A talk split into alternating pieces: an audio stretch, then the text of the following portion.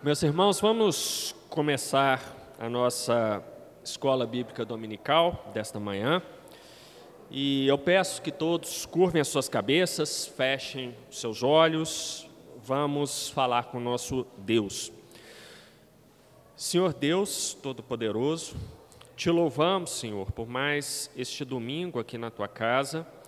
Te louvamos por esse privilégio de orarmos, e agora pelo privilégio de estudarmos mais uma vez a tua palavra. Te agradecemos, te louvamos, te exaltamos por essas coisas, porque sabemos que isto só ocorre, Senhor, pela tua misericórdia conosco. Neste momento, Senhor, como somos imperfeitos, como ainda temos aquele pecado que nos contamina, te suplicamos que o teu Santo Espírito direcione os nossos corações para o correto entendimento da Escritura Sagrada e que possamos sair daqui, Senhor, sabendo um pouco mais do teu ser e sabendo, Senhor, o quanto somos pequenos diante da tua majestade e que isso sirva, Senhor, para corrigir os nossos caminhos durante todo o tempo. É isso que te pedimos e te agradecemos em nome de Jesus. Amém. Bom, primeiramente os irmãos vão me desculpar, mas minha voz hoje não está perfeita. Acho que ontem eu falei o dia inteiro e aí cobrou um preço. A gente que é professor, a gente tem que maneirar na fala. É, a Alicia não está aqui, então eu posso dizer que eu em casa sou caladinho, eu quase não falo, quase não me expresso, e ontem eu fui falar demais e a voz acabou não ficando das melhores. Então, algumas vezes vai dar uma rateada aqui, mas eu tento é, consertar. Qualquer coisa o César assume aqui e encerra a EBD. Mas vamos continuar com o nosso estudo sobre os atributos de Deus. Na semana passada, nós começamos estudando o atributo da autoexistência de Deus. E hoje nós vamos tratar da, do segundo deles, que é a soberania de Deus. Antes de entrarmos na soberania, eu faço uma breve recapitulação do que nós estudamos na semana passada sobre a autoexistência de Deus. Nós vimos que esse é um atributo, e eu comecei a, a aula da semana passada definindo o que, que seriam atributos. E nós é, usamos a seguinte definição: atributo é uma característica que define a pessoa de uma maneira única. E no caso de Deus, seus atributos referem-se ao seu caráter, natureza, personalidade, perfeição e essência. Então, quando nós falamos de atributos de Deus, nós não estamos falando de uma coisa mais superficial, como as características entre aspas, físicas de Deus.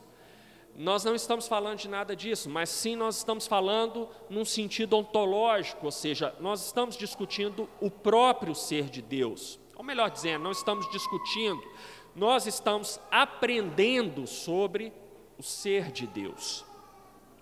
E nós vimos algumas coisas sobre o atributo da autoexistência. Primeiramente, e, ah, melhor dizendo, antes de chegar no atributo da autoexistência, mas nós pensando nos atributos de Deus como um todo, vimos que esses atributos coexistem em seu ser plenamente desde a eternidade passada. Não há nada que se possa acrescentar ou retirar do ser de Deus. Então, Deus é um ser ontologicamente perfeito, ele já é completo desde a eternidade passada, ele sempre foi completo, ele sempre foi pleno. Ah, Deus não está melhorando com o tempo, todos os seus atributos é, coexistem em perfeita harmonia desde sempre. Deus é o único ser que tem essa característica, é o único ser absolutamente perfeito. E eu comentei com vocês na semana passada. Por causa disso, nós não podemos dizer que Deus é mais bondoso hoje do que ele foi no passado. Algumas pessoas até defendem essa ideia, falam: olha, o Deus do Antigo Testamento era um Deus cruel, um Deus que proclamava guerras, mas no Novo Testamento nós temos Jesus como a imagem de um Deus amoroso, de um Deus bondoso. Essa é uma visão equivocada. Deus, O que Deus é hoje, ele já era desde a eternidade passada e ele será para todo sempre. Ele não mudou nada. Nós mais para frente, alguma oportunidade, estudaremos o atributo da imutabilidade de Deus e essas coisas ficarão mais claras. Mas Deus não fica mais bondoso, Deus não fica mais sábio, Deus não, não conhece mais as coisas, Deus não fica mais irado agora do que ele era uh, desde sempre. Deus é o que é desde toda a eternidade, bem diferente de nós. E eu até comentei na semana passada com os irmãos que um dos erros que nós temos quando estudamos o ser de Deus é rebaixar Deus à nossa experiência sensível, é tratar Deus como se fosse uma criatura como nós somos. E nós vimos na semana passada que Deus é um ser, é, Deus é um ser único, completamente distinto de nós. Nós vimos que Deus é um ser não criado, que sempre existiu em suas três pessoas. Vimos que o tempo só passou a existir a partir da palavra criadora de Deus, Antes disto, Deus já existia desde a eternidade passada. Eu até discuti, um, expliquei um pouco para os irmãos o sentido de no princípio, lá em Gênesis 1:1, se nós pudéssemos é, reescrever ali aquela logo o primeiro versículo de Gênesis da maneira que Moisés ah, escreveu, a, a, ideia ali é o que ah, a partir do momento que Deus criou os céus e a terra, o tempo passou a existir. Então Deus é o criador do tempo, e por ser o criador do tempo, ele não se sujeita ao tempo, ele é um ser que atemporal. Nós somos seres temporais. A nossa existência obrigatoriamente se dá numa linha do tempo. Nossa, as nossas experiências sensíveis, elas se dividem entre passado, presente, aquelas experiências que ainda virão, que é o futuro. A nossa maneira de nos comunicarmos revela essa limitação temporal que nós temos como criaturas debaixo da lei de Deus, lei da qual o tempo é um aspecto. Nós não conseguimos fugir do tempo, nós não conseguimos nem imaginar o que é ser um ser atemporal. Isso é difícil para nós, é difícil para nós, é difícil entender. Quando a Escritura mostra claramente que Deus é atemporal, nós tentamos imaginar como que é isso de um ser atemporal. E aí a gente vem com algumas analogias que não não captam exatamente o que Deus é. Né? Quando a gente fala, ah, para Deus a história é como um livro, ele vai passando as páginas. Não, mas o próprio fato de você falar, ele vai passando as, as páginas, isso dá uma ideia temporal. É o ato de continuamente passar as páginas. As páginas que viraram já foram, as páginas que ainda serão viradas serão.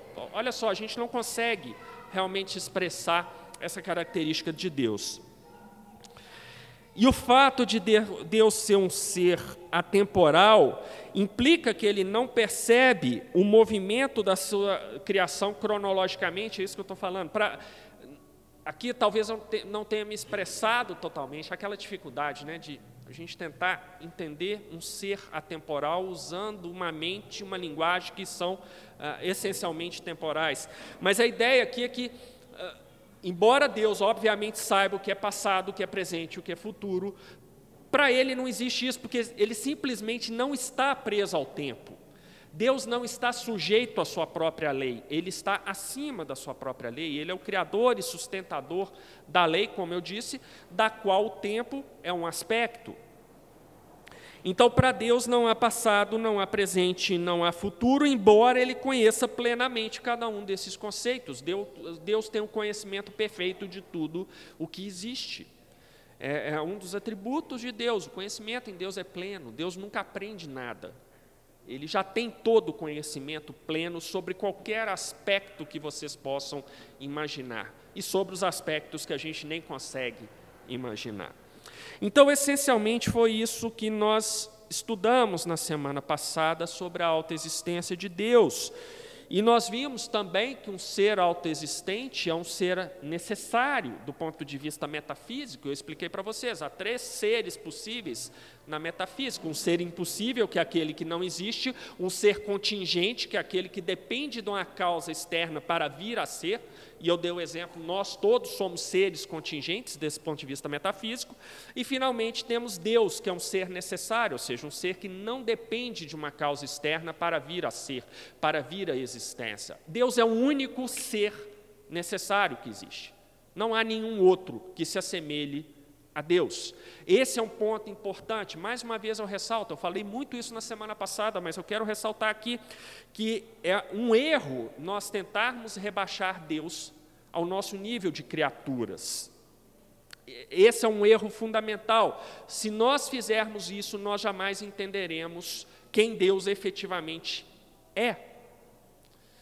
E, e, esse é um exercício de profunda humildade, porque a nossa tendência é sempre trazer Deus para a nossa realidade, é sempre trazer Deus para a nossa mentalidade temporal, é sempre trazer Deus para a nossa existência limitada. Mas eh, Deus, Ele é o Criador de todas as coisas, Ele é um, é um ser único. E quando nós verdadeiramente estudamos esses atributos de Deus na Escritura, com a, a, devida meditação que deve haver quando nós pegamos uma porção da Escritura, a única coisa que a gente pode sentir em relação a Deus é, é, é, é aquele sentimento de.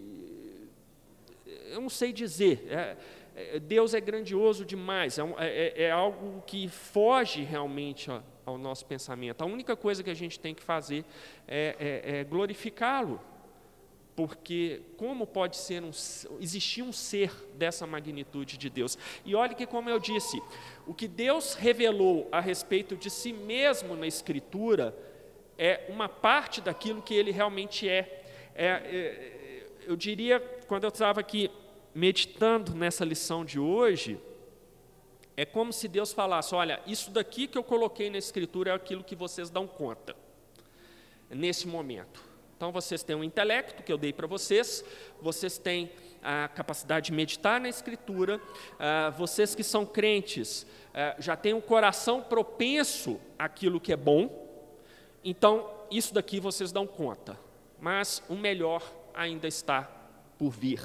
É, eu acredito que, que nós nos deslumbraremos todos os dias na eternidade, porque nós descobriremos coisas muito além de Deus do que essas que estão reveladas na Escritura. Mas o que está revelado aqui já é grande demais, já é um desafio enorme para nós. Se nós conseguirmos saber bem o que está na Escritura, nós já demos um passo incrível. E lá na eternidade nós daremos vários passos por toda a eternidade, porque o ser de Deus jamais se esgota.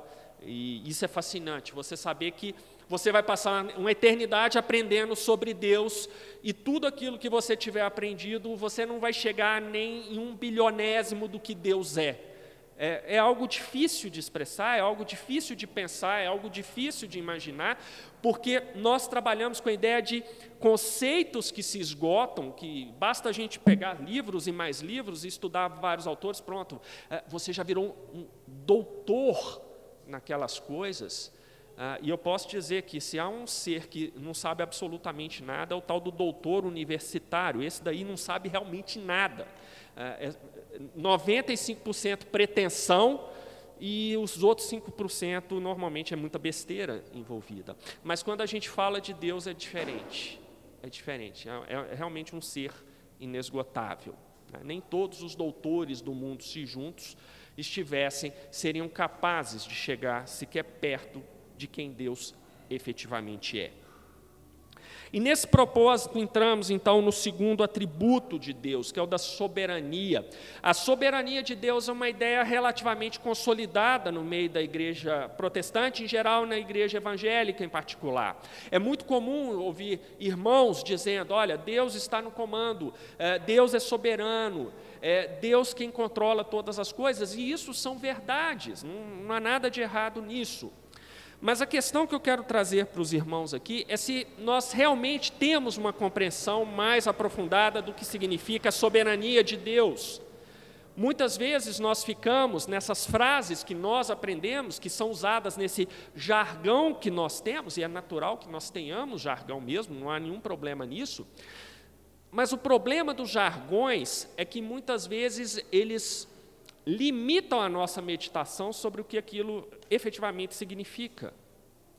Então, de novo, o que eu estou trazendo aqui não são novidades absolutas ah, para a maioria de nós, mas são um convite de que raciocinemos juntos sobre esse aspecto maravilhoso de Deus, que é o seu atributo da soberania, para que nós sejamos capazes de ir um pouco mais além do que simplesmente dizer Deus está no controle de tudo, e Ele está.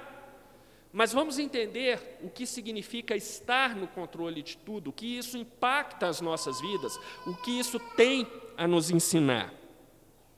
E como eu fiz na semana passada, eu começo pela fase do conhecimento, ou seja, vamos trabalhar os conceitos, vamos definir os conceitos, padronizar o vocabulário, padronizar a terminologia, para que nós tenhamos a certeza de que nós estamos falando sobre a mesma coisa e não tenhamos conceitos empregados em sentidos diferentes, o que pode ah, tornar um pouco complexa a nossa conversa aqui, um pouco complexo o que nós temos a falar. E se eu falo de soberania de Deus, o primeiro passo é definir o que é soberania. E aqui eu trouxe uma definição, a definição de dicionário, mas é uma, uma definição que já nos coloca num, numa certa direção, uma direção interessante. E o dicionário Michaelis, no caso, define o seguinte: soberania é o caráter ou qualidade de soberano, autoridade moral considerada suprema, poder supremo. Quem é soberano é quem tem poder supremo. Quem é soberano é aquele que é uma autoridade moral considerada suprema. Essa primeira de autoridade moral, eu nem gosto muito dessa acepção. Eu prefiro a última acepção. É aquele que tem poder supremo. E o que nós vamos discutir aqui hoje é o que seria poder supremo. Definitivamente não é o poder dos supremos de Brasília, embora eles achem que eles têm poder supremo, mas aquilo ali não é nada. Não é nada. São maus juízes usufruindo de uma maneira pecaminosa da sua autoridade dada por Deus. Esse sim, aquele que detém o poder supremo. E isso é bom para falarmos, né? Muitas vezes a gente fica pecaminosamente irritados. Eu confesso que eu tenho alguns, algumas imagens assim sobre alguns ministros do Supremo que não são muito boas de compartilhar aqui na igreja. Eu prefiro não compartilhar. Tem uma ordenação de presbíteros aí marcada para a noite. Eu não sei se eu vou vir não, mas é bom não compartilhar essas coisas. Mas senão a igreja vai e se arrepende. O Éder ontem já me botou aqui em suspensão, né? Porque eu fui ao churrasco com o manto sagrado, né? Aquela camisa do Atlético e tudo. O Éder ficou um pouco abalado com aquela imagem, mas tem aqui, ó, o Simon e o Gustavo estavam também. Se eu rodar, os dois têm que rodar também, tá? Falando isso. Senão é discriminação.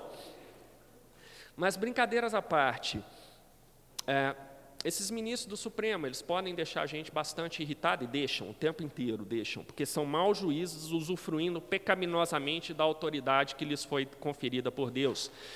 Mas sabe uma coisa? Embora eles achem que eles são supremos, né, Supremo Tribunal Federal, até o nome é pecaminoso da instituição, é uma arrogância humana, né, não há tribunal supremo na Terra, o único supremo que existe é o próprio Deus, mas podem saber que ali há um propósito de Deus para aquilo, nós não sabemos, mas se os supremos terrenos fazem o que fazem, eles só fazem porque eles têm autorização do Supremo Governante. Por que ele permite isso? Qual é o plano dele? Não sei. E é melhor não perguntar, porque eu corro o risco de tomar uma resposta como Jó tomou. Onde você estava quando eu assentei as montanhas, quando eu coloquei as estrelas, quando eu pus o cabrito motés lá no cume da montanha? Onde você estava quando eu criei os mares? E por aí vai, vai, vai. Eu não quero ouvir essa resposta, então eu me calo na minha insignificância. Não sei, mas só fazem o que fazem porque Deus assim permite. Mas vamos falar do poder verdadeiramente supremo e não da arrogância humana em se dizer suprema. Então, soberania é poder supremo. E agora eu trago aqui uma citação lá do pastor Stephen Lawson, na série dele Atributos de Deus, que eu falei que a, a série na qual eu estou me baseando não é cópia, né, mas é, é a, a linha de raciocínio é semelhante a. E ele diz o seguinte: a doutrina da soberania de Deus é a verdade fundadora da teologia cristã. Deus é. E o Deus que é, reina. Ele preside e reina na totalidade da sua ordem criada. Deus não está passivamente sentado em seu trono, desconectado do mundo. Ao contrário, do seu trono, ele está governando e legislando diretamente sobre tudo neste mundo. Isso aqui é muito importante, eu gostaria de repetir para que os irmãos fixassem essa ideia na cabeça. Deus não está passivamente sentado no seu trono, desconectado do mundo. Ele está governando e legislando diretamente sobre tudo neste mundo. Na semana passada eu mencionei para os irmãos uma heresia que infelizmente tem circulado nas nossas igrejas, que é, ela assume várias formas, há o deísmo, há o teísmo aberto, mas há uma que eu tenho problemas particulares com ela, é uma que me tira particularmente do sério, que é a chamada teologia do processo, que uh, todas essas heresias vão trabalhar com a ideia de que uh, Deus criou tudo o que existe, eles admitem isso, mas uma vez criado, agora é com a gente. Cabe a todos nós é, conduzirmos a criação de acordo com o que a gente vê, e Deus fica lá em cima, observando e não pode agir.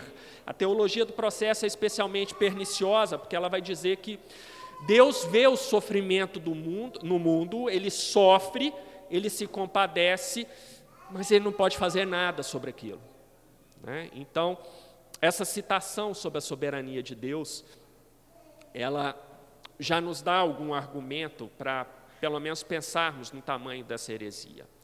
Mas é uma citação humana. Pastor Steven Lawson, apesar de piedoso, é um pecador como todos nós somos. Então nós precisamos acessar isso na única fonte indiscutível de verdade, que é a Escritura. E nós faremos isso em algum instante.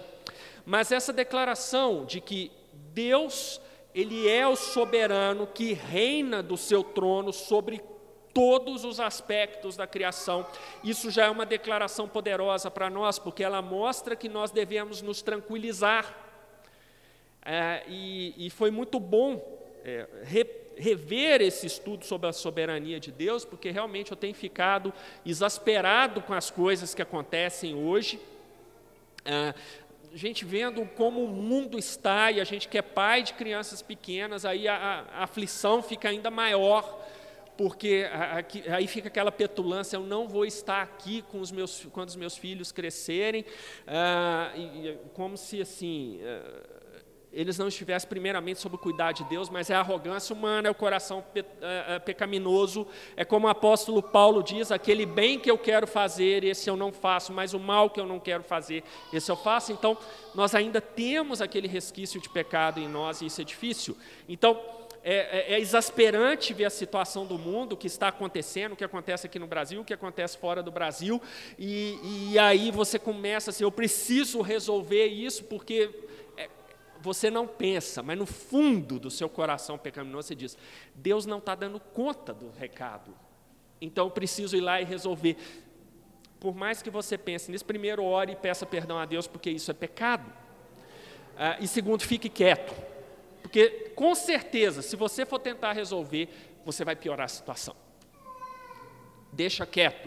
Eu tenho várias soluções para o Supremo Tribunal Federal, ah, algumas eh, que eu não posso dizer aqui, e todas elas profundamente erradas, com certeza. Tá? Com certeza.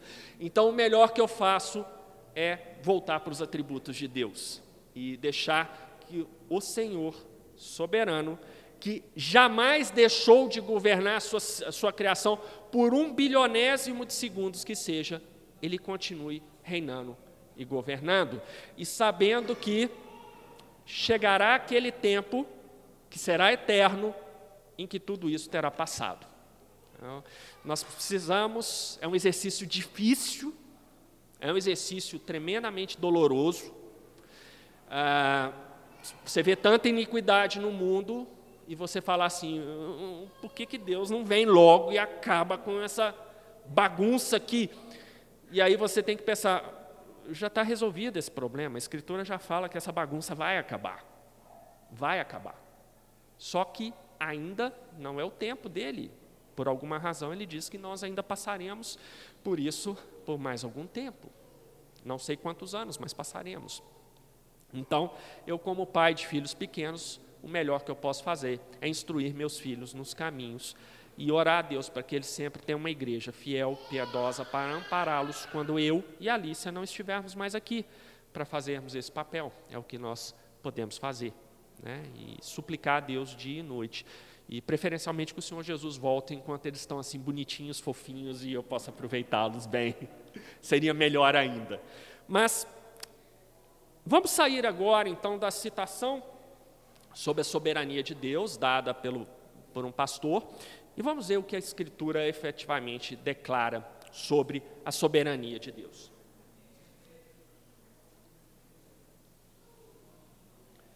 Um aspecto é muito importante na Escritura, que é Deus é soberano. Isso é claramente ensinado, não há nenhuma passagem na Escritura que dê margem a dúvidas.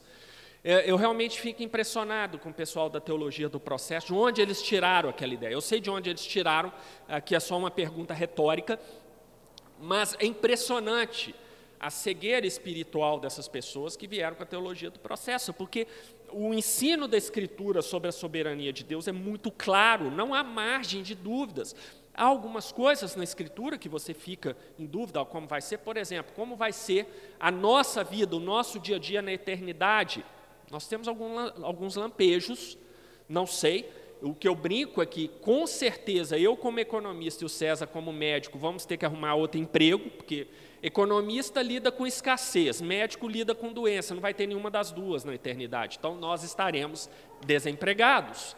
É, e, então a gente vai ter que procurar outra coisa para fazer. Né? Claro, uma brincadeira, a gente vai ter muita coisa para fazer, mas esse é o espírito. Mas sobre a eternidade nós não sabemos muitas coisas, a Escritura não revela, e nós não devemos tentar especular sobre aquilo que Deus não revelou. Mas não acontece isso sob a soberania de Deus. O ensino da soberania de Deus é muito claro na Escritura, não há nem, nenhuma resga de dúvida a respeito disso. Vejamos lá no Salmo 103, versículo 19, por exemplo. Diz assim a palavra: Nos céus estabeleceu o Senhor o seu trono, e o seu reino domina sobre tudo. Esse salmo é impressionante porque ele traz várias verdades para nós. Aqui há uma inversão, né? nos céus estabeleceu o Senhor o seu, o seu trono. Podia ser, o Senhor estabeleceu o seu trono nos céus, mas qual que é a ideia aqui? É, como a gente aprende lá no colégio, ou pelo menos deveria aprender, não sei mais o que, que andam se ensinando nas aulas de português no colégio, né?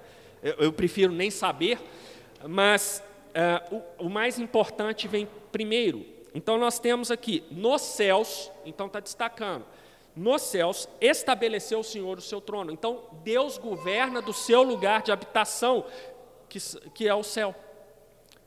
Deus não governa daqui da terra, do mundo imanente, ele governa do céu. O lugar de Deus é o céu. Ele é um ser transcendente, ele é um ser espiritual, ele é um ser infinito, ele é um ser magnífico, ele é um ser imenso que governa do céu. O céu é o lugar da habitação de Deus. E ele estabeleceu o seu trono lá no céu. Então é de lá que ele governa. Eu acho que o pessoal dessas heresias que andam circulando pelas igrejas, eles leem esse salmo só até a vírgula. Depois da vírgula, eles não leem mais nada, porque nos céus estabeleceu o Senhor o seu trono. Então, está vendo? Deus está lá no céu. Aqui na terra é com a gente. Nós damos conta do recado. Só que depois da vírgula, o que o salmista declara? E o seu reino domina sobre tudo. a ideia é que Deus governa de onde? Do céu. O trono de Deus está onde?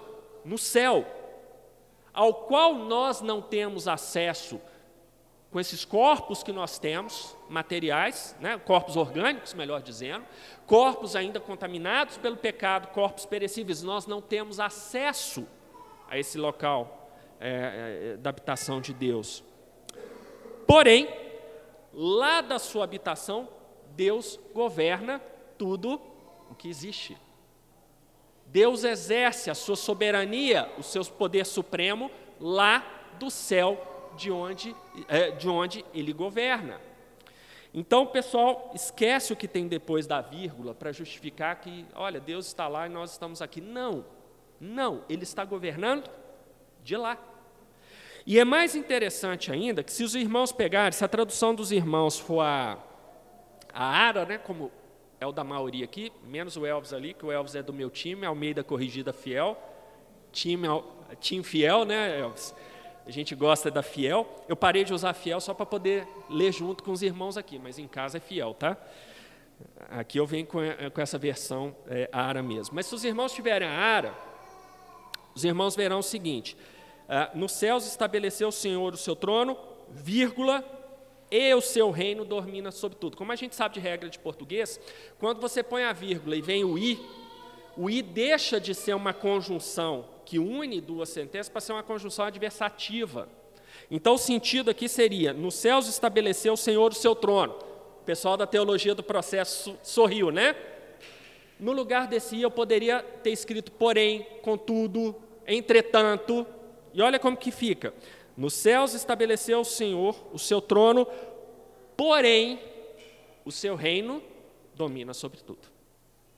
Não há margem. Deus está governando do seu trono no céu. E ele governa sobre todas as coisas, uma vez que ele é o único soberano absoluto que existe. Salmo 93, 1.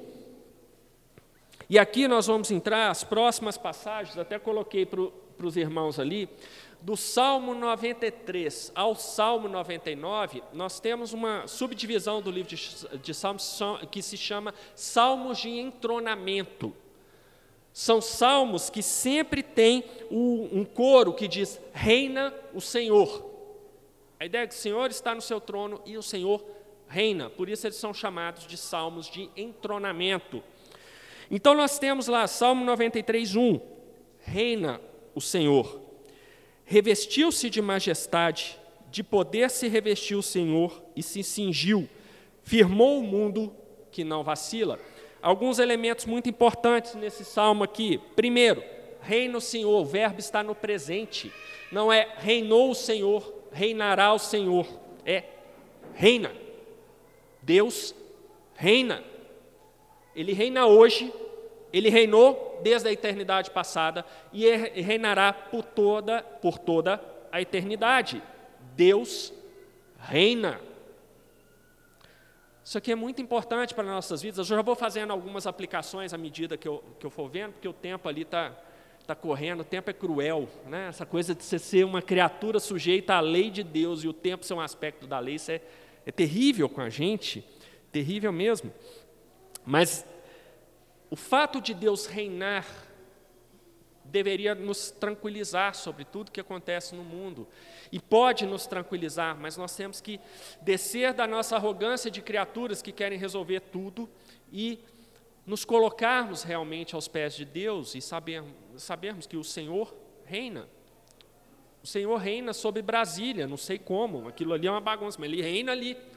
Não há nada que as nossas autoridades façam que não esteja debaixo do comando do nosso Deus. O Senhor reina em Brasília, reina nos Estados Unidos, reina na Coreia do Norte, reina na China, ele reina em qualquer lugar do universo. Essa semana lá em casa nós tivemos uma experiência muito interessante. É, até anteontem, né? A gente estava tendo umas noites muito bonitas lá em casa, céu assim bastante estrelado. E aí eu até me assustei que eu saí à noite lá para prender os cachorros e tudo, e estava um brilho, parecia um planeta, né? Eu sempre, achei, eu sempre acho que é Vênus, Vênus é muito brilhante, mas estava um brilho é, fora do comum. E estava uma coisa deslumbrante, porque além do brilho ali naquele corpo celeste, tinha uma névoa em volta. Né? Eu até brinquei com os meninos, ó, de repente é o Senhor Jesus se aproximando, aí seria maravilhoso. Né? Ele vai chegar aqui agora. Né? Brinquei os meninos, falaram, sério, papai? Fala, olha, eu queria que fosse. Mas estava muito bonito, gente, muito bonito. E aí a gente começou a meditar com os meninos sobre a maravilha da criação de Deus, aquela coisa toda. Né? E aí o Gabriel, meu, meu pequenininho, perguntou assim: Papai, por que, que aquele corpo está exatamente ali? Eu falei: Pois é, é uma boa pergunta. Ele está exatamente no lugar que Deus colocou ali. Eu não tenho poder para mover um milímetro daquele corpo que depois a gente foi pesquisar e era uma constelação, a constelação de Ápios. Tá? Estava realmente lindo aquilo ali de ver. E eu falei com eles: olha, eu não tenho poder para mexer em nada do que está ali. Né? A única coisa que eu posso fazer é contemplar e, me maravilhar naquilo, mas é, e maravilhar não apenas na criação, mas principalmente no Criador, num Deus que fez aquela coisa maravilhosa e que nos deu o privilégio de vermos a maravilha da sua criação. Então, essa é a ideia: o Senhor domina sobre tudo, sobre tudo que nós vemos, tudo que acontece, o Senhor reina, ele domina, ele exerce a sua soberania, o seu poder supremo sobre todos os aspectos. Salmo 93, 1 também, um salmo de entronamento. Uh, não, eu, acabei, eu já falei isso, né? Vamos para o Salmo 96, 10a, outro salmo de entronamento. Dizei entre as nações, reina o Senhor. Ou seja, deveria ser um reconhecimento de todas as nações. O Senhor reina. Nós temos reis humanos, nós temos estudado aqui na IBD, eh, estudamos o reinado de Saul, aquele reinado problemático. Eh, vamos entrar no reinado de Davi, que também vai ser um reinado com alguns pontos bem complicados, bem complicados. É, e se pegarmos os outros reis, veremos isso. Lá em casa, nós, nós, eu estou fazendo um estudo com os meninos e com a Alicia dos profetas menores. Já estudamos Oséias e Joel, estamos agora em Amós, e é impressionante como Deus é, vai pronunciar na sua sentença contra aqueles governos humanos profundamente corrompidos. Né? E aqui a gente vê que esses reis humanos do passado, que é a mesma coisa, os governantes humanos do presente, eles primeiramente precisariam reconhecer que reina o Senhor, e não reconhecem. Não reconhecem, são arrogantes, acham que estão acima de tudo, acham que é, ocuparam aquele lugar por méritos próprios, mas o Senhor reina. Ele reinou no passado, ele reina no presente, continuará reinando para todo sempre. Não há nem haverá nenhum tempo no qual Deus deixará de reinar. E ele reina sobre cada aspecto de tudo o que existe. Salmo 97, 1. Reina o Senhor, regozije-se a terra, alegrem-se as muitas ilhas. Salmo 99, 1, parte A. Reina o Senhor, tremam os povos. Esse salmo é, é muito forte. Reina o Senhor, tremam os povos. Os povos deveriam tremer diante da majestade de Deus, diante da soberania de Deus, diante do poder de Deus, porque reina o Senhor. Isso é interessante, porque muitos crentes às vezes ficam aflitos com o poder de Satanás, por exemplo, e, e há muitas denominações que vão para esse lado, é, é quase como que se Satanás reinasse sobre todos os aspectos, mas a Escritura é muito clara: não é ele que reina, quem reina é Deus. Sobre Satanás é muito interessante quando a gente pega o primeiro capítulo do livro de Jó e vocês veem que Satanás não chega na sala do trono de Deus, já chegando, entrando assim, como se fosse íntimo da casa, nada disso. Ele é autorizado por Deus para se dirigir a ele, e Deus dá a ele os limites do que ele pode fazer com Jó.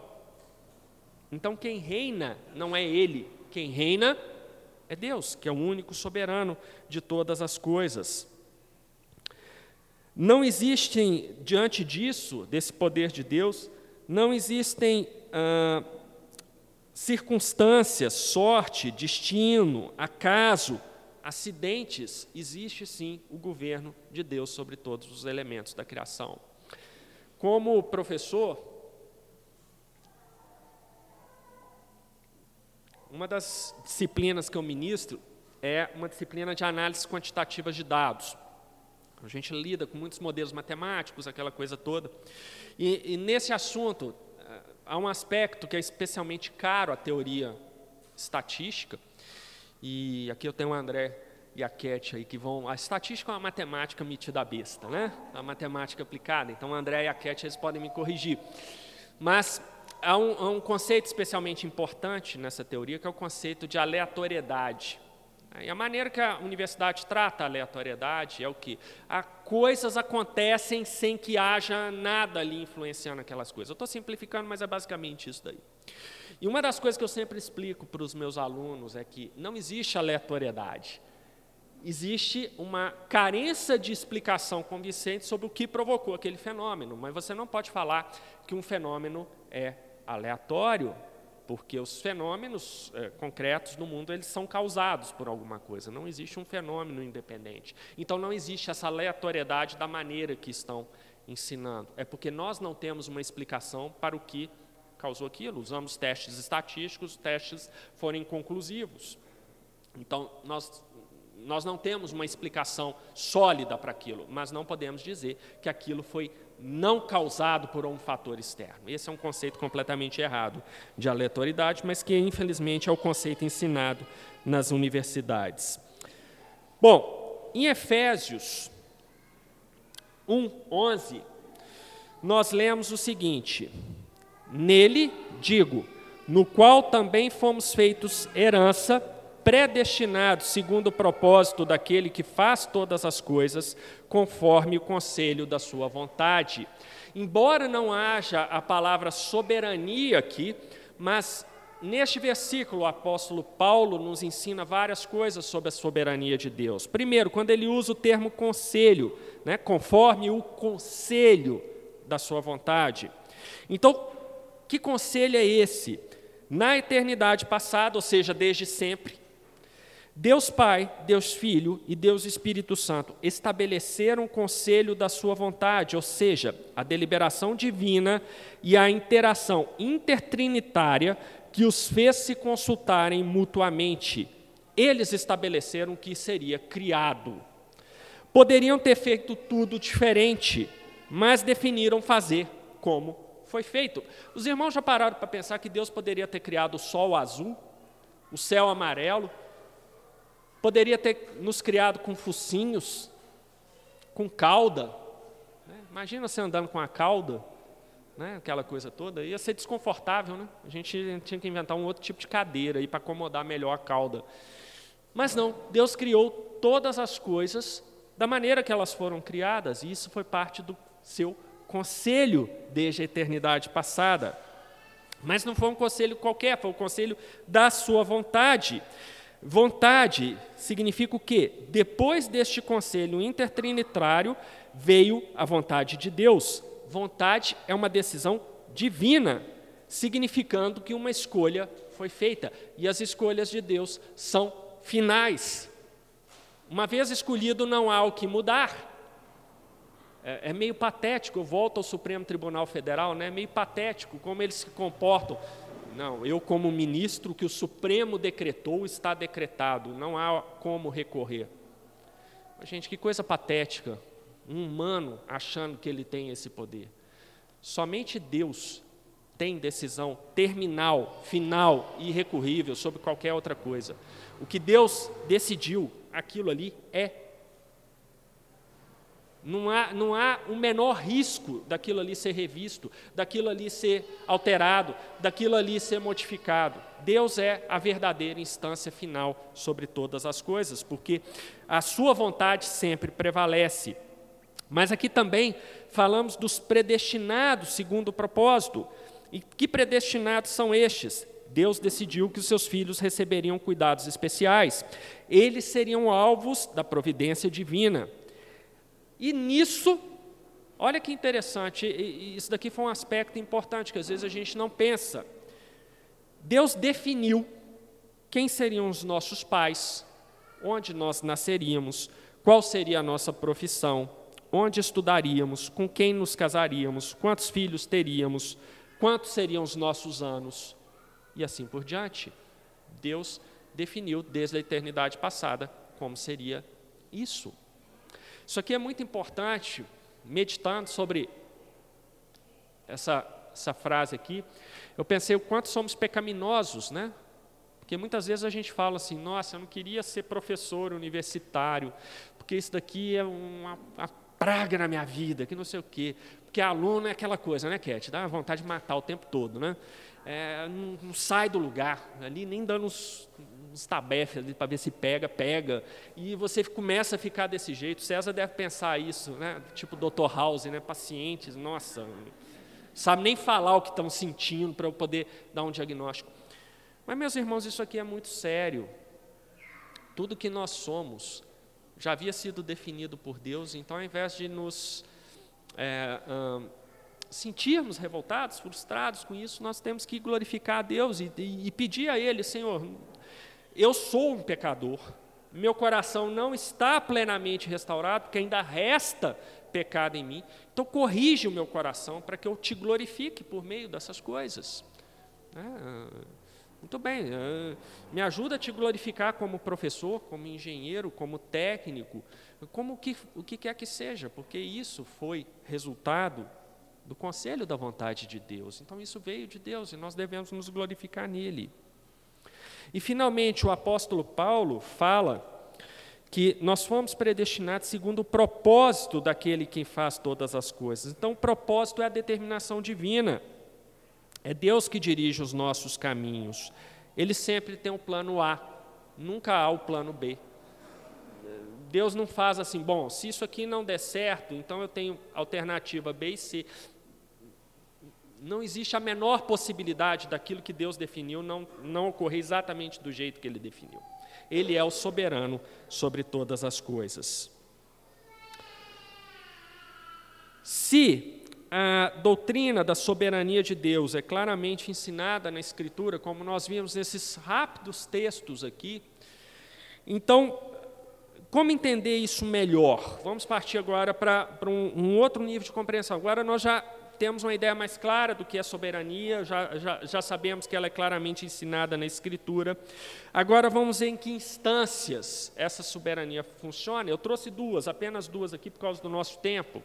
Eu tenho 12 minutos ali para encerrar. Uh, e a primeira instância é a criação.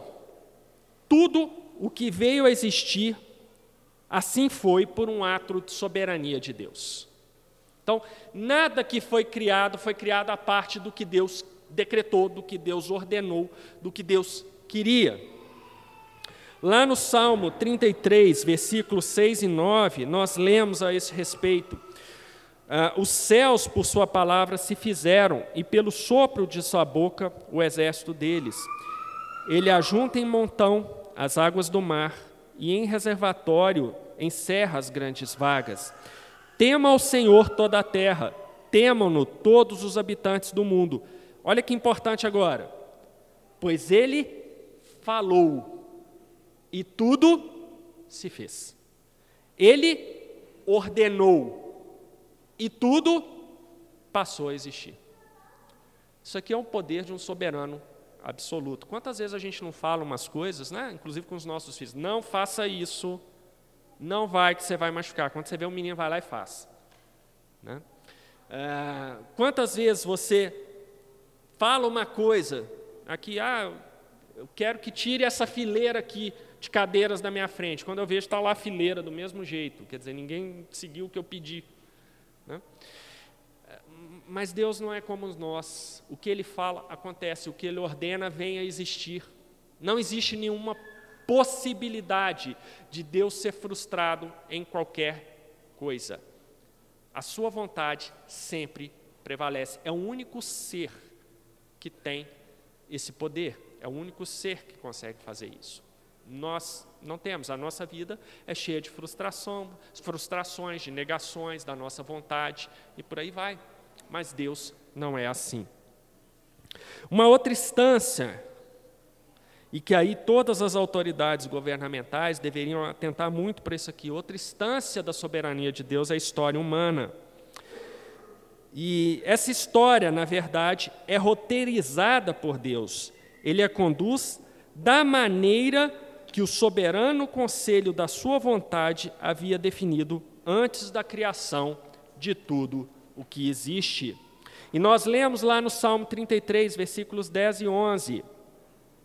O Senhor frustra os desígnios das nações e anula os intentos dos povos.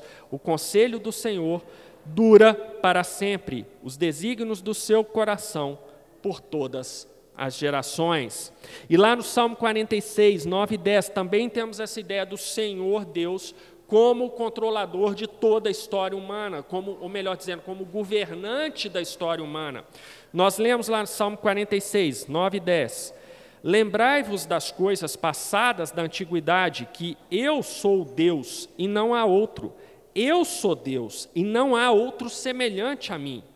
Que desde o princípio anuncio o que há de acontecer e desde a antiguidade as coisas que ainda não sucederam, que digo: o meu conselho permanecerá de pé, farei toda a minha vontade. Percebam que Deus não tem nenhuma preocupação com relações públicas. O pessoal às vezes fica preocupado, nossa, mas estão falando mal de Deus. Deus não tem essa preocupação. Deus se revela na sua escritura desse jeito, como soberano absoluto. Não tem conversa. A gente não, não precisa montar uma comissão para pedir a Deus para mudar de ideia. Não, não tem conversa com Ele. Ele é o soberano absoluto sobre tudo o que existe.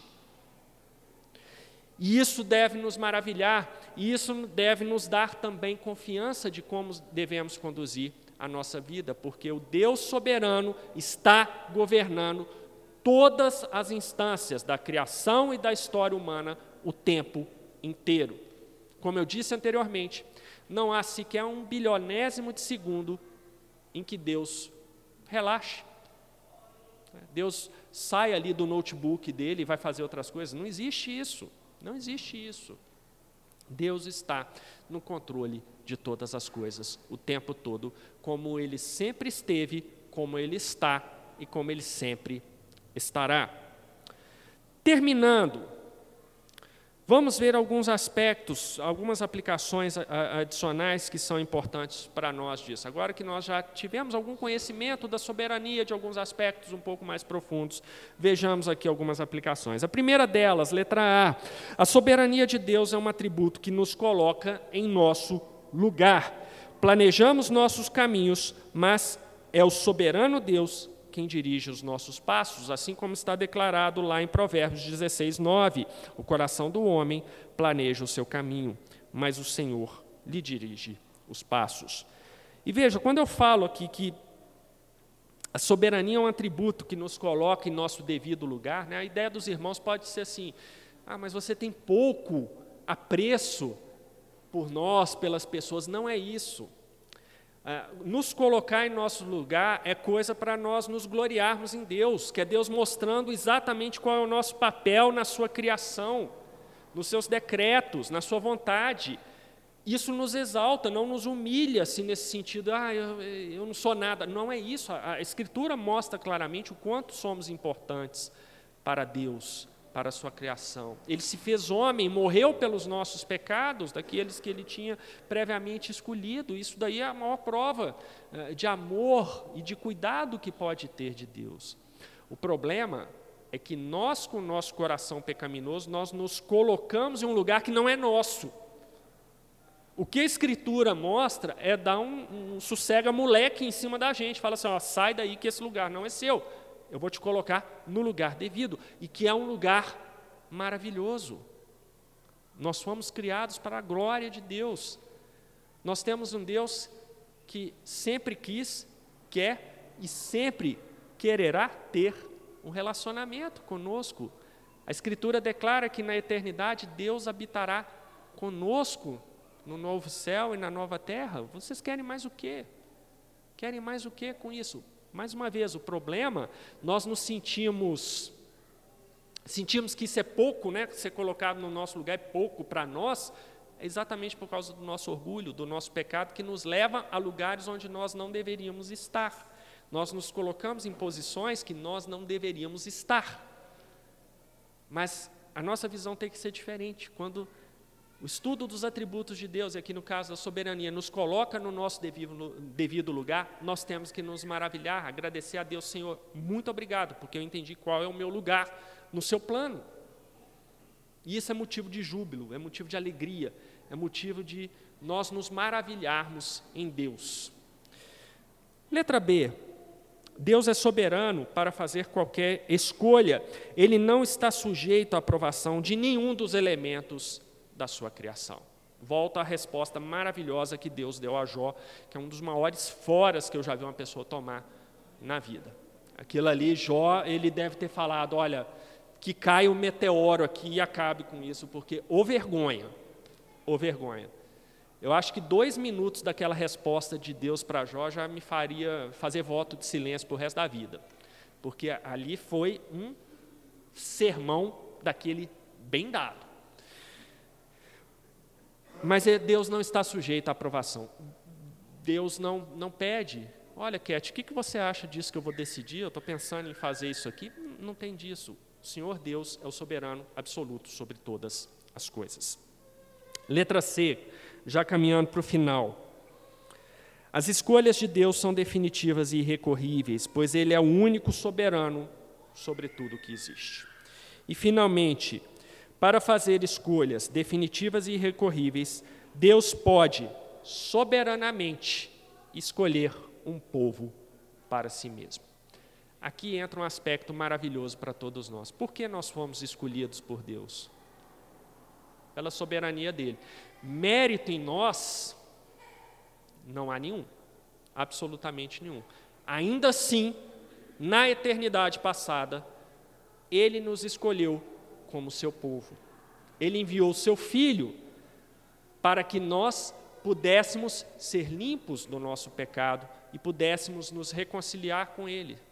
Agora, somente quem tem o poder absoluto, quem é o soberano sobre todas as coisas, poderia ter feito uma escolha dessa. Se não fosse assim, nós poderíamos questionar Deus, nós poderíamos aqui juntar o, o conselho, né? E falar assim: vamos lá protestar contra Deus, vamos entrar na justiça contra Deus, porque isso que ele fez é injusto. Ele é o soberano absoluto. E a soberania de Deus, eu volto no ponto que eu comecei. É, embora muitos irmãos nossos principalmente diante de situações difíceis que nós vivemos, eles mandam aquelas palavras: olha, Deus é soberano, Deus está no controle de tudo, é, Deus é que governa, e tudo isso seja verdade. Eu acho que atributo, nesse atributo da soberania de Deus, o mais maravilhoso, pelo menos para mim, é entender que esse soberano absoluto, que toma decisões que são irreversíveis e irrecorríveis, ninguém pode mudar as decisões dele ele escolheu a cada um de nós para que nós fôssemos seus filhos. E Ele decretou, e isso acontecerá, que um dia nada do que a gente vive aqui, nenhum desses problemas continuará, e que Ele habitará conosco, Ele taber, eu não consigo falar isso, mas Ele colocará o tabernáculo dele conosco e estaremos com Ele por toda a eternidade. Meus irmãos, se você não acreditar que Deus é soberano sobre todas as coisas, essa visão maravilhosa do nosso futuro cai por terra, porque você poderia mudar, você poderia fazer alguma coisa para que Deus decretasse algo diferente. Mas, para a nossa alegria, para o nosso júbilo, não há essa possibilidade. Deus é soberano sobre todas as coisas e devemos louvá-lo e agradecê-lo todos os dias por Deus ser Deus e não ser nada semelhante à sua criação. Amém? Bom, consegui manter o tempo. Dá tempo para uma pergunta. Alguém? Aqui é aquele professor lá, dez e meia da noite, terminando a aula, ninguém tem pergunta não, né? Então vamos embora. Eu, pode perguntar? Alguém além do Gibran? Pode perguntar, Gibran. É, como que é, entenderia assim, para a gente até saber explicar numa situação de apologética, né? A soberania de Deus ela ela convive de forma harmoniosa com aquela situação de Abraão negociando ali com Deus na destruição de Sodoma e Gomorra.